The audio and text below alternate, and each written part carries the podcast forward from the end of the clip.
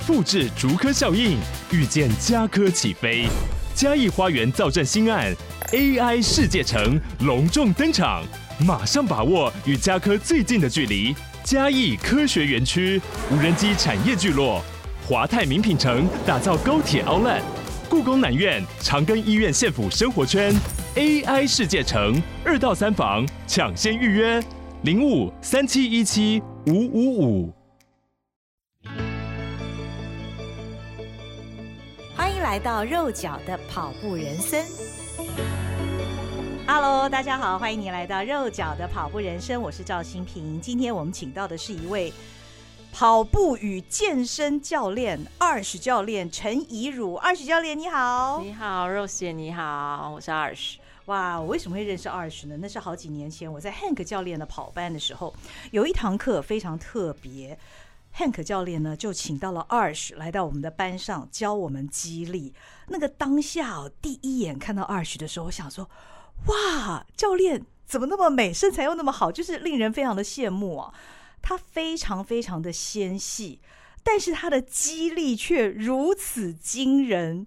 其实我讲到这句话的时候，我脑袋里面浮现的是，居然浮现了“力大如牛”四个字。哦、但这样讲太太不文雅了，人家用用这个激励是用的很巧的，而且用的。刚刚好的，所以今天呢，就要请呃教练来跟我们聊一聊怎么练激励。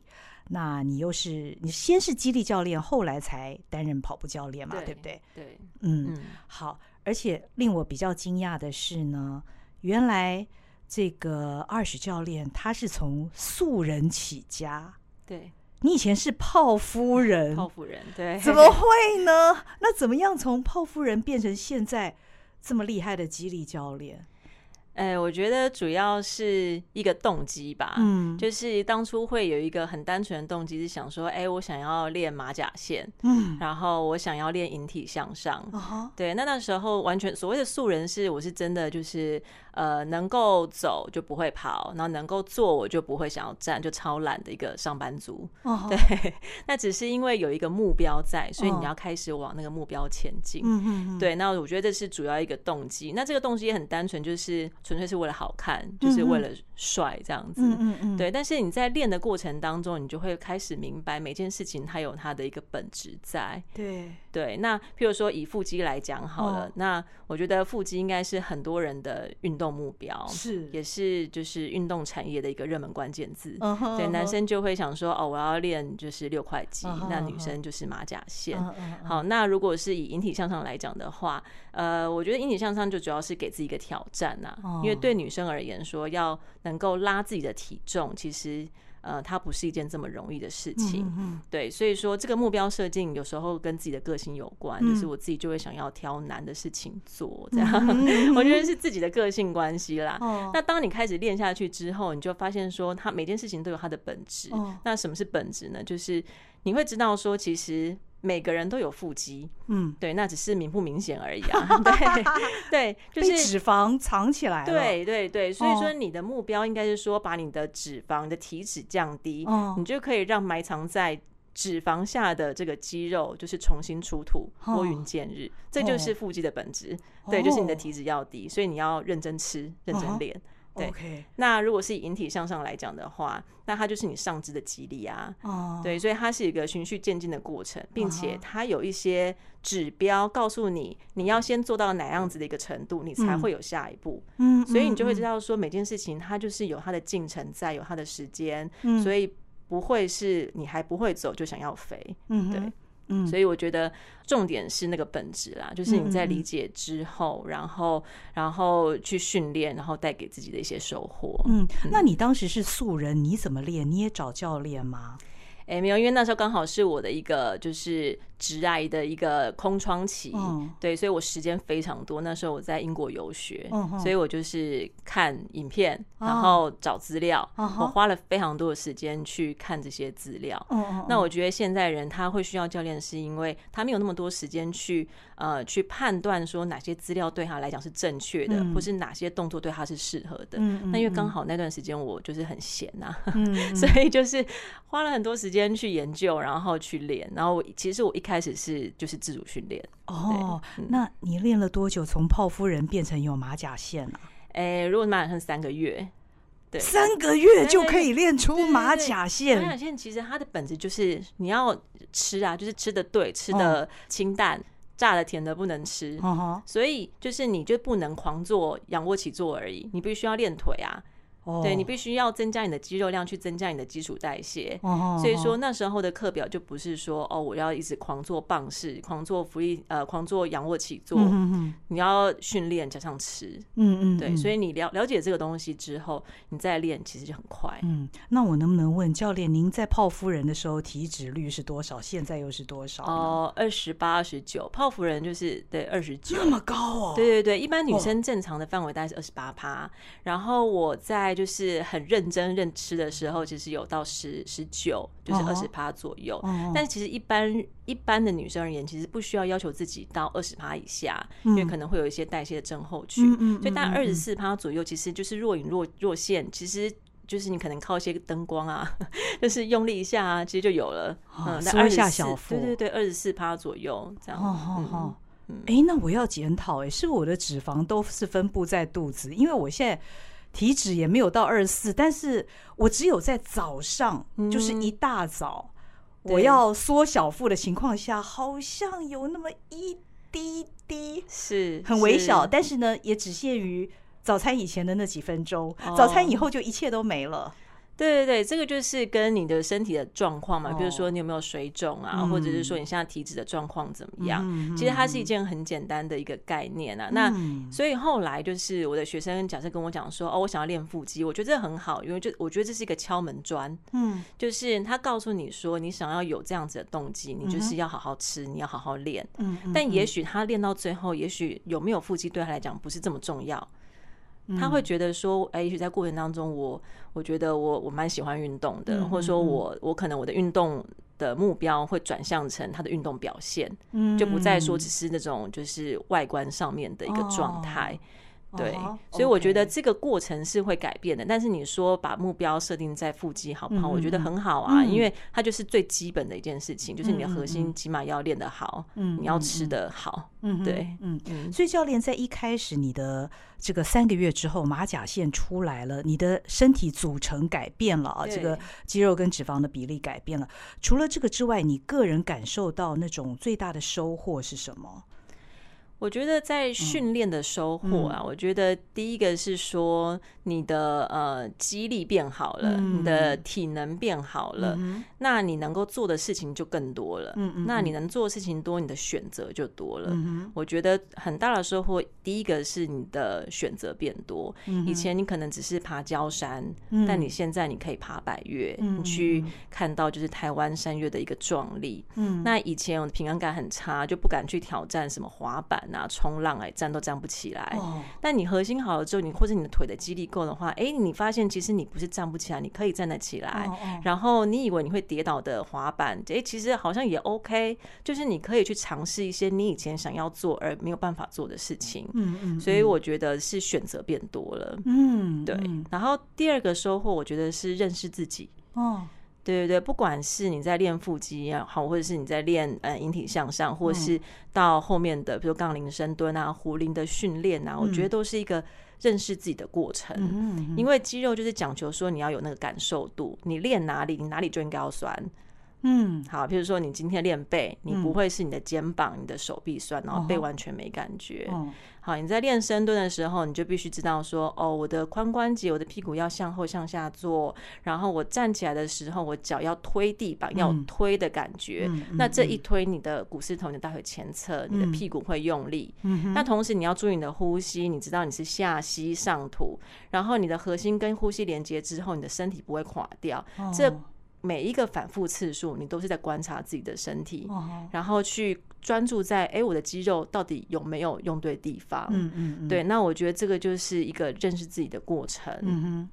对，我觉得大概最大的收获是在这边。嗯、mm，hmm. 那你这样子有这个过程之后，你就会开始知道说，哦，原来我练这样子重量的深蹲，我做这个次数，我身体会有这样的反应。嗯、哦，原来我做这个深蹲这个重量，我会铁腿哈，我会铁三天啊。嗯、对，那过了一段时间之后，你会发现，哎、欸，同样的重量，同样的动作，以前铁三天，我只要我只会铁一天，嗯、那就代表说，哎、欸，我身体进步啦。嗯、哦、那如果用以跑步来说的话，以前我可能用七分半速轻松跑。嗯哼。好，就是跑跑一个小时。那现在我一个小时当中啊、呃，假设呃以十公里来讲，以前是用七分半这样子来跑，嗯嗯嗯，现在我可以跑进六分半。嗯，然后脸不红气不喘，嗯、那就代表说，哎、欸，我身体进步啦。嗯，对，这个就是开始在认识自己的一个过程。嗯嗯，对。所以呢，练肌力真好。我看到教练在你的这个自己的这个自媒体上面介绍，除了你三个月的时间就从泡夫人看到马甲线之外，你半年就从重训白纸到引体向上拉三下。对，引体向上真的很难哦。以女生来说，的确还有一个困难在，可是她有练习的方法啦。嗯嗯，对，就是你有按照那样子的一个进程慢慢练，然后规律训练。我觉得重点就是规律训练，那她就会有达成的一天。引体向上到时候练的是，比方说我们可以看见的外表，它是手臂的线条变漂亮了吗？还有还有哪里？嗯，我觉得它跟外表，我觉得没有那么的，就是。就是这么直接的关系，当然就是那个是结果啦。Uh. 就是你这样子练，那当然你可能你身体的线条会比较明显。但是我觉得跟一般大家可能看到那种健美式训练啊，就是呃肌肉的纹理非常的清楚，嗯、然后呃很健壮，我觉得那个感觉又不太一样。嗯、就是练健美的跟练力量的，我觉得好像会有点不太一样。所以你可能没有办法去想象说，哦，一个会引体向上的人，他可能都会长得一样。哦，他会有很多的样子。OK，对对对。OK，就像我看教练啊，觉得其实不讲你是激励教练哦。这个有的时候还就是跟我们想象中，好像激励教练那个线条都要特别明显。其实，但是教练完全是属于纤细型的。我觉得教练你的训练成果破除了一些女生哦，因为有些女生很担心自己练了肌力之后会变成所谓的金刚芭比。哎呀，我不要有肌肉，那样肌肉好丑这样子。但教练。完全不是那样子，你还是可以维持看起来这么纤细哈，手臂呀、啊、这个腰啊、腹啊、腿啊，都是这么看起来很很细致，倒没有那种太明显的肌肉线条。诶、欸，是，但我觉得这个就是看每个人想要成为什么样子。OK，对，所以想要什么样就可以练成什么样，就是你的方向会不一样。Oh. 对，譬如说，呃，譬如说我在练肌力，嗯、然后我是以运动表现为主，并没有要求说我一定要很壮。那当然，有些学生说啊，老师，我不要，我不要很壮。我就说，你看我，你觉得我很壮吗？就是说，其实女生要练得很壮，没有你想象中这么容易啦。就是也没有那么的，就是你说要变壮就变壮。我觉得多少跟基因的成分有关。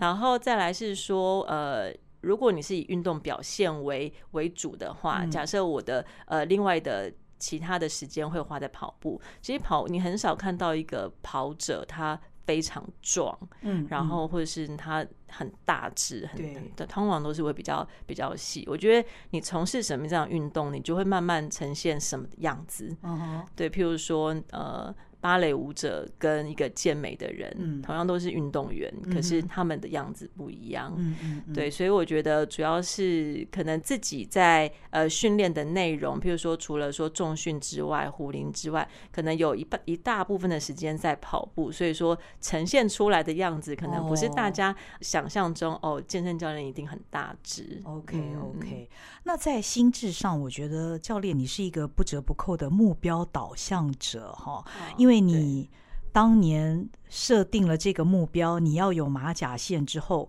你就三个月的时间就达成，而且可以说是很有效率了，用方法达成。那你现在已经成为教练了，你也是用这样的方式来指导你的学生吗？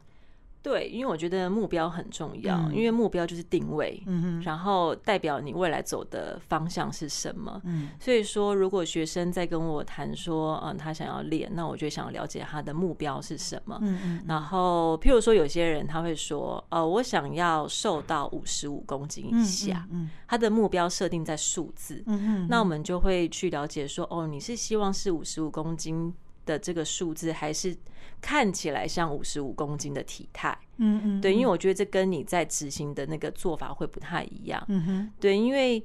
呃，体态就是身体的组成，嗯，嗯，就是你的肌肉跟体脂之间的一个比例。嗯，那有些人太执着于体重的话，他会用节食的方式，嗯、或是用极端的方式，让自己只要能够低于这个数字就好。嗯，对，那也许我们就可以帮他去呃引导成说。呃，我们可以看起来像很你想要的那个样子，但是也许我们体重不变。体重不变意思就是说，我的脂肪会下降，我的体脂的趴数会下降，但是我肌肉量上升。嗯嗯，所以在一增一减的情况之下，你的体重不变。嗯嗯，对，有时候是这样子的状态。所以我觉得，呃，第一是先先去检视说这个目标有没有可以调整的空间。对，那如果说诶一切都没有问题，再来，我觉得呃引导他往他的目标走，我觉得呃这个也是我也也是我过来过去的一个经经历嘛，因为我是从素人来的，那我的学生他也是从完全可能不运动的啊，那我会知道说他会遇到什么样子的困难。哦，然后这个东西我可以帮忙去引导，嗯嗯，对，因为毕竟呃有一些科班出身的，他就会说啊，你就这样练这样练就好啦。哦、对，他没有想到说，其实有一些人他在起步其实蛮困难的。哦、对，哦哦嗯、那教练，你从一个自主训练成功者，到后来的担任这个激励教练，这中间应该也是有一些过程吧？对。主要是喜欢啦，嗯，就是喜欢这件事情，嗯，然后你自己练，然后你喜欢，于是你去学习，嗯，然后你去去考证照，然后参加一些研习，嗯，然后并且把这样的经验，然后去传承给就是想要学习的人，嗯嗯，那我觉得这个是实物上面的一个做法，再来是心，就是就是你在。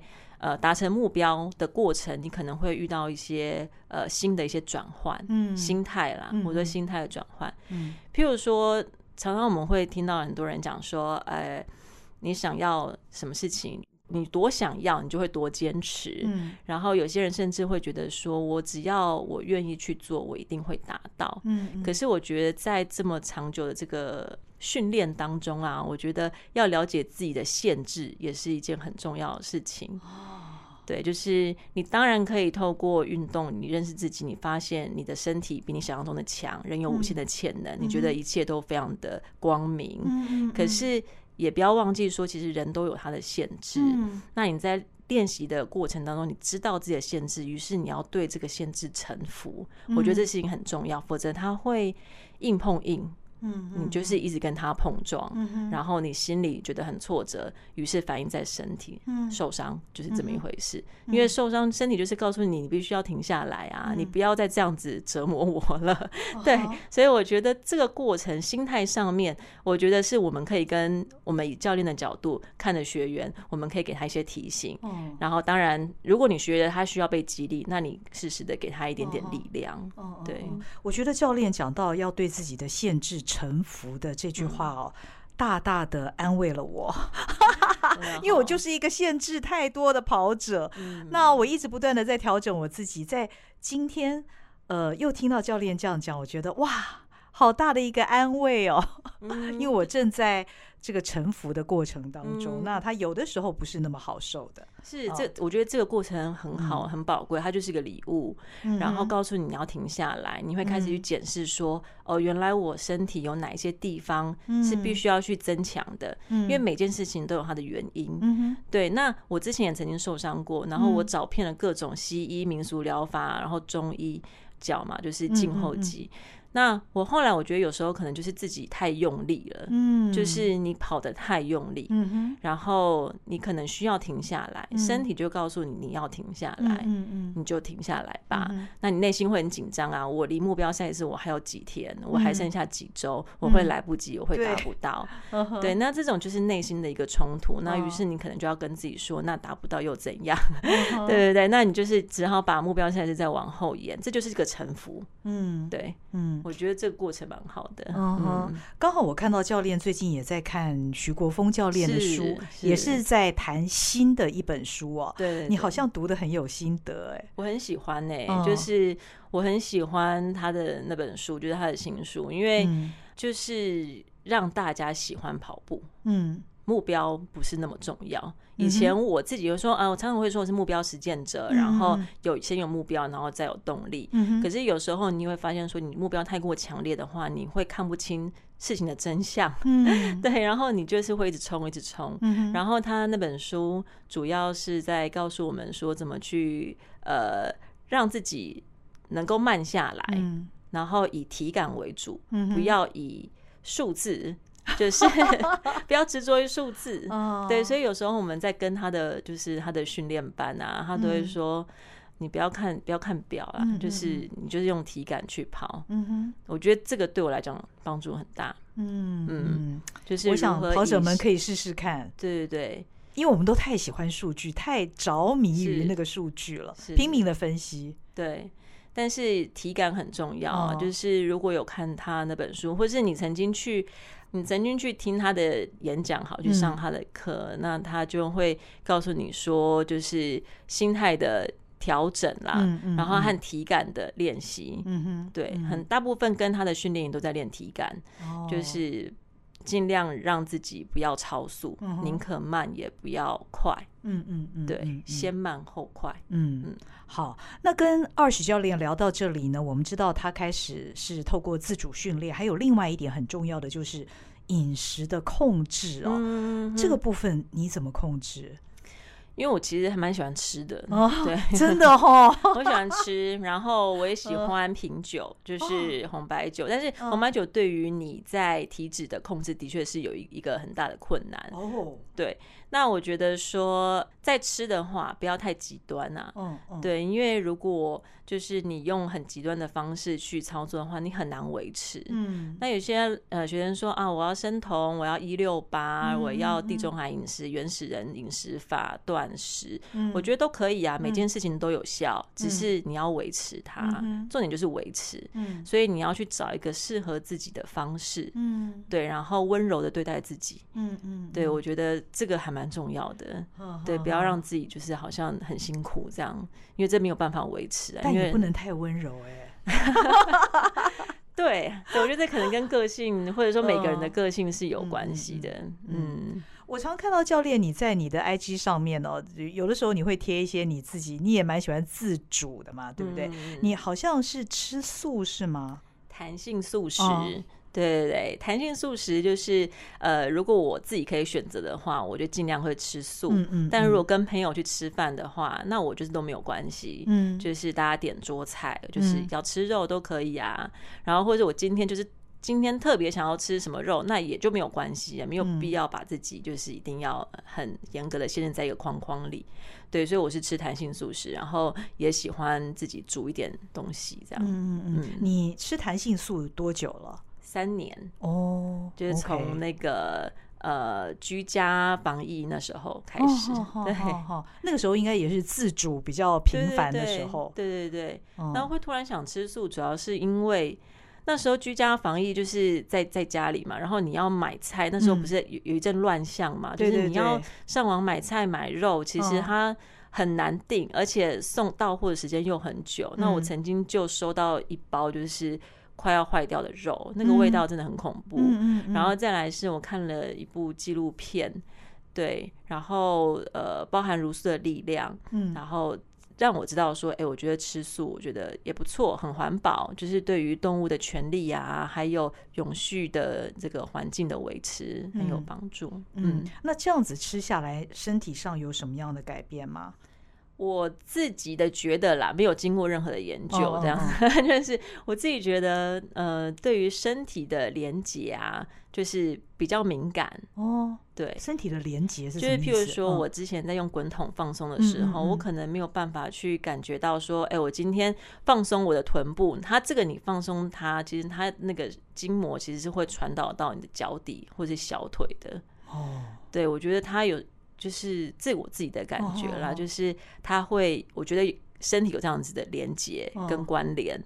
所以当我今天在放松我的今天髋关节、屁股的时候，我可以感觉到我的小腿，呃，和我的脚掌，它也会被牵动。嗯嗯，对。然后以及我自己在呃跑步的时候，我也比较能够去感觉到说，哎，我现在的脚踝跟我现在髋关节跟我的背、我的身体的姿势的那个。呃校正，我觉得身体会比较敏感哦。主要是我自己有这样觉得，但是我没有去问其他吃素的人说，哎，你有没有同样的感觉？对身体的感知更敏锐了。嗯，教练，我想，因为你身为一个激励教练，一定很多人问你简单问题，但其实又是大灾问的，那就是教练要如何增肌减脂啊？这样。对不对？应该很多人问你这个问题吧？对，你你会怎么回答他们呢？增肌减脂就是吃跟训练啊。嗯，对，就是简单讲，就是你找自己适合的方式，嗯、然后让自己能够吃得干净一点点。嗯，那所谓干净，就是吃原形的食物，嗯、天然的食物，嗯，营养均衡。嗯，对。那你的蛋白质、纤维，然后碳水化合物，这些都是要兼顾的，因为这才能维持。然后再来是多喝水，就多运动。那你既然你的题目是增肌跟减脂，那你就是必须要重训啦。哦，对，就是阻力训练就要进来啊。那你光是一直在跑步，其实没有办法瘦。也许一开始有可以，但是它会进入一个平原期，你会发现你身体会停滞。那呃，其实身体的这个。这个状态是这样子，你要增加你的基础代谢，嗯，那你要减脂的效率才会高。嗯、那增加基础代谢的一个原则就是你的肌肉量要够哦，对，所以它是一个循环，就是如果你要增肌减脂，你不能就是忘了重训，对，一定要加到你的课表当中。嗯，阻力训练是增肌最有效率的方式嘛？对对对。它就是给身体的肌肉一些超负荷，uh huh. 对，就是给它一点点刺激，然后它就知道说，哦，原来我必须要长大，我必须要更强壮，才能够去负荷主人给我的这样子的训练量。嗯、uh，huh. 所以就是呃，要做一点就是阻力训练。嗯、uh，huh. 然后阻力训练有很多种，比如有些人做徒手，uh. 你说他这也是一种阻力训练。嗯、uh，huh. 比如说浮力挺身，嗯、uh，啊、呃，仰卧起坐啊，单杠啊，其实这个都是这个都是徒手的阻力训练。嗯、uh，huh. 那如果你想要让整体的训练更有效率的话，或者说没有那么辛苦的话，其实。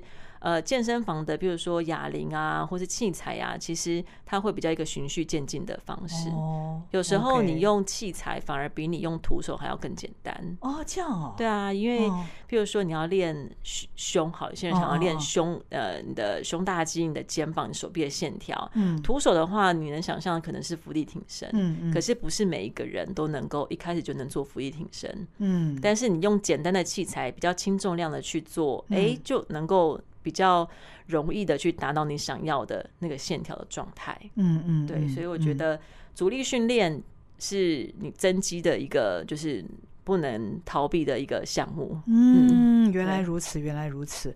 那教练，你除了是激励教练之外，你后来也成为跑步教练，因为你在练跑这个部分，好像后来也因为自己越来越有心得，所以后来也成为跑步教练了。你你跑步该不会也是自学吧？没有没有，跑步我是哦，跑步我一开始跟 Hank 对，就是跟你一样，对对对，也是那时候参加名古屋马拉松的，他在那个有一个女子的训练班，对。那后来就是我跟他一起，就是一起去参加国风教练的一个训练营，教练的训练营 KFCS。对，那我觉得这个训练营对我来讲帮助很大，就是他告诉你说很多事情就是简单就好，你不需要把自己练得。好像间歇一定要跑得很辛苦很多趟，嗯、可是他把这个趟数减少，嗯、然后告诉我们去训练体感。我觉得这个训练方式是开启了我对于跑步的另外一个认识。嗯、对，然后以及包含如何线上开课表，嗯、然后我怎么样自己去帮自己排，然后也帮我的学生排。嗯，对对对。嗯、那既是激励教练，又是跑步教练，教练你的生活会不会太忙了？哎，对，就是变成时间很很满呐。但当然就是有所取舍啊。嗯嗯。所谓取舍是说，你要看你这阵子你有什你的目标在哪里，你必须要取舍。譬如说我接下来的目标是明年的名古屋马拉松。OK。然后呃，中间有一个就是台北的半马。那也就是说，我这阵子我就必须要好好练跑啊。嗯，对。那重训这件事情就变成为辅，就是辅助的。嗯，对。所以你不能两个都拿，你不能说哦，我既要练，我重训也要排一个目标，然后我的跑步也要排一个目标，然后时间又相近，这样子你很难兼顾。嗯嗯嗯。教练，这是你个人训练的目标嘛？那在你这个教练的生涯当中，你现在是以激励教练的这个时间居多呢，还是？跑步教练的这个身份比较吃重。我主要还是激励啊，主要还是对对对，但是、嗯、呃，跑步教练就是为辅，但是主要在还是服务的还是一对一的，就是训练项目，嗯，激励方面吗？对，对哦、嗯，要不要跟我们讲一下你的激励训练的课程的特色是什么？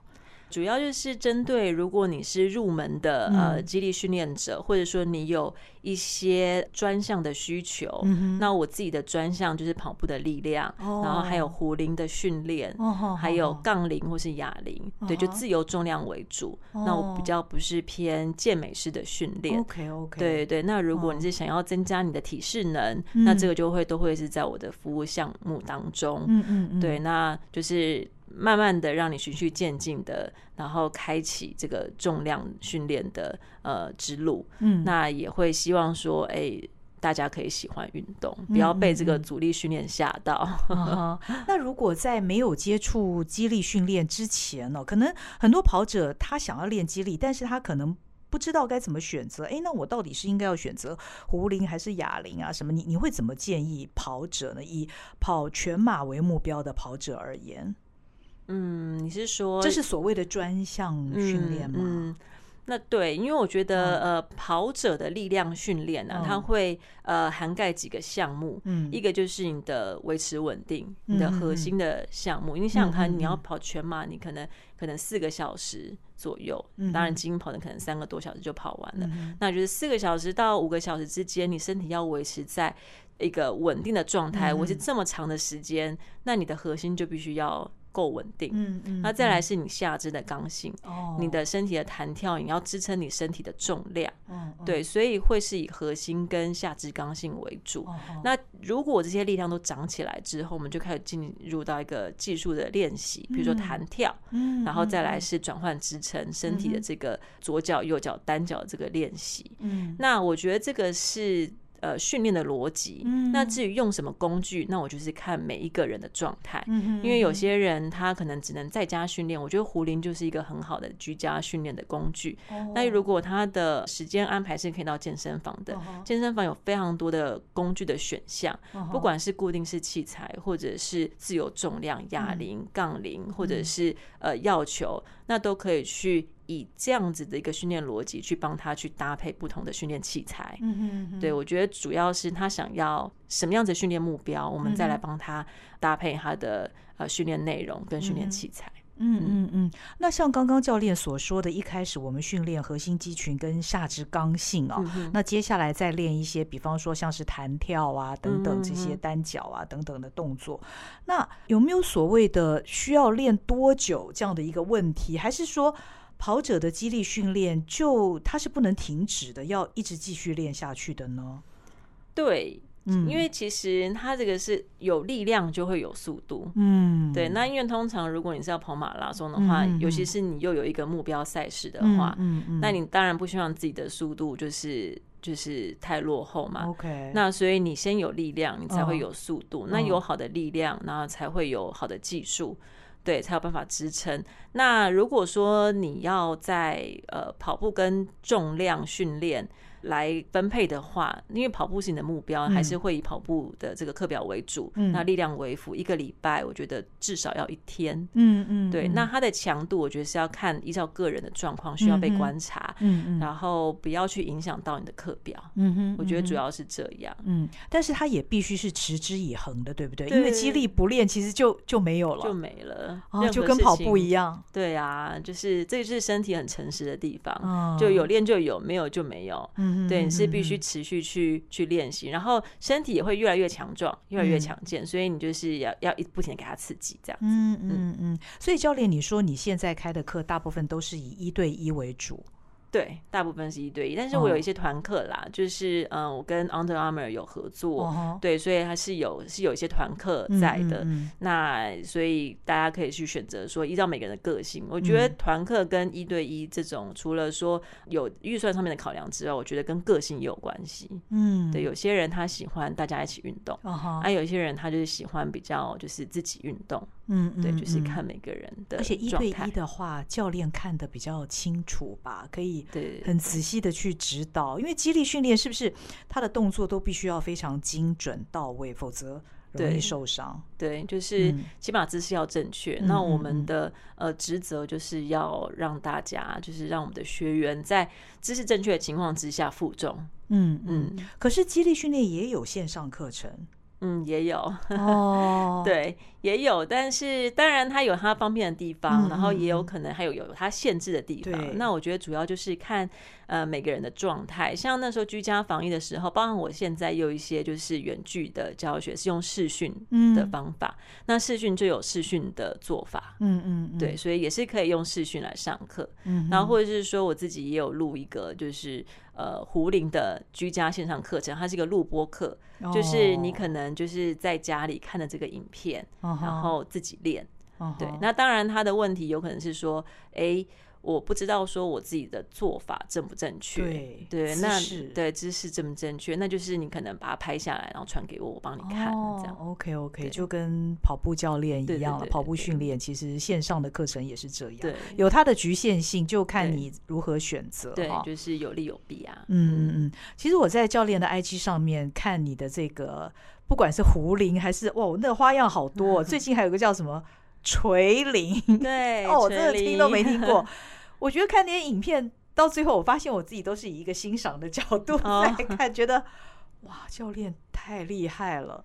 为什么那个激励好像我我脑袋里面又浮现起“力大如牛”四个字？不是啦，就是那个动作都很精准、很美，不知不觉就给他看下去。嗯嗯。对，垂铃是我这次去泰国研习，然后去学的一个新的呃工具。那它就是源自于古代的兵器，你就会想象那种像雷神索尔的那种铁锤，嗯、只是它的那个力矩比较长，哦、觉得它的柄比较长，很像一个很长很长的大铁锤。所以我觉得好难哦，但蛮有趣的，因为它就是强调上肢旋转，然后跟我平常在做的专项壶铃是矢状面，就是你前后的这种下肢呃爆发力的摆荡。它的发力方式非常不一样，uh huh. 对。那我觉得垂铃它很适合就是持拍的运动，嗯，譬如说你是打网球、打羽球，或者是高尔夫，就是需要上肢旋转的这种运动来练，我觉得蛮蛮适合的。嗯嗯，对。嗯，身为一个教练，也是要不断进修学习的。对呀，对呀。而且我觉得你好像乐在其中。我蛮喜欢，对，这就是 有学习，你就会有动力。嗯嗯，有时候就是如果你想要突破一些目前的一个状态的话，就去学习吧。嗯嗯，那跑步呢？跑步你现在的教学是？呃，实体的跑班这样的一个方式嘛？呃，我用线上，就是、oh. 呃，也是用一对一线上的方式。哦，oh. 对，然后就是开课表，也是用 RQ 的这样子的平台。嗯哼，然后因为 RQ 它的数据非常的齐全，嗯，所以其实透过数据跟学生写的训练日志，你大家就会知道他目前的状态，嗯哼，是怎么样。嗯嗯嗯。所以教练回看你的这个过程，你从泡夫人到现在成为教练，嗯、这。大概总共经过了多久的时间？七年，七年。对对对。那回想你七年前是个上班族嘛？那个时候跟运动也没有任何关系。那现在成为专业的运动教练，你你觉得你喜欢现在的自己吗？你你最大的改变？我觉得非常喜欢呢、欸，哦、就是我觉得我自己很幸运，就是我可以就是。呃，用我自己热爱的事情嗯来丰富我的生活，嗯，就包含我的收入，嗯、对，然后我不会，嗯、呃，你觉得说，呃，为了为了要赚钱，然后你必须要卑躬屈屈膝啊之类的，或者是你要忍气吞声啊，或者是你要你要一直加班啊，这样，我觉得我可能就摆脱了那样子的状态，我自己还蛮。蛮满意现在的状态啊！嗯，哎，我想到很多跑步教练或者是运动员说，他们之前都会被家人质疑说，跑步能当饭吃吗？那现在您是以肌力这个训练为主，所以当一个激励教练也是可以当饭吃的，可以的，绝对可以。我觉得不是说激励训练会让可以让你当饭吃，我觉得是你做你喜欢的事情，它自然会发光。嗯，对，所以。就是不管你现在是从事什么样子的行业，嗯、就是你喜欢它，然后你做这件事情，我觉得就会乐在其中。嗯嗯嗯。所以大家如果要找你的话，要怎么找你比较好？嗯，可以 Google，可以就是 Arch A R S H。但我发现哦，我一开始 Google Arch 的时候是一个外国人哦，对我自己也觉得蛮纳闷的。但是所以叫加一个 Fitness Arch 点 Fitness。对，如果是 Google 搜寻关键字的话，就是 Arch A R S H 点 Fitness F I T N E S S，会出现我的官网。嗯，嗯嗯，对。那如果是呃，I G 或 Facebook 的话，I G 就是也是打 Arch 点 Fitness，嗯嗯嗯，就可以找到我的资讯。嗯嗯嗯，我觉得呃，以一个这个。观众、社群媒体的追随者而言呢，我我看 Arch 教练的，不管是 IG 或是 FB，我觉得他蛮用心在经营的。他里面呃很多的影片或他自己文字的叙述，包括他训练的过程跟心得啊等等的，看着看着不知不觉就成为小粉丝哈。那也很希望自己能够跟他一样。所以呃，我觉得如果你有兴趣的话，其实你是可以上 Arch 呃的 Fitness 嘛，对不对？对这个上面去看一看，我相信你很快会成为他的粉丝，然后。最重要的是，你会希望能够变成像他那样的身材。谢谢。需要付出苦练，苦练真的很苦吗？嗯，不会啦，乐在其中。嗯，就是他有他辛苦的地方，可是我觉得蛮有成就感的。嗯嗯，对他不是一直都很苦。嗯嗯嗯嗯。好，这个话激励了我们。嗯、那今天也非常谢谢 Arch 教练来到肉脚的跑步人生，谢谢，谢谢你对我们的分享。好，我们下回见喽，拜拜，谢谢拜拜。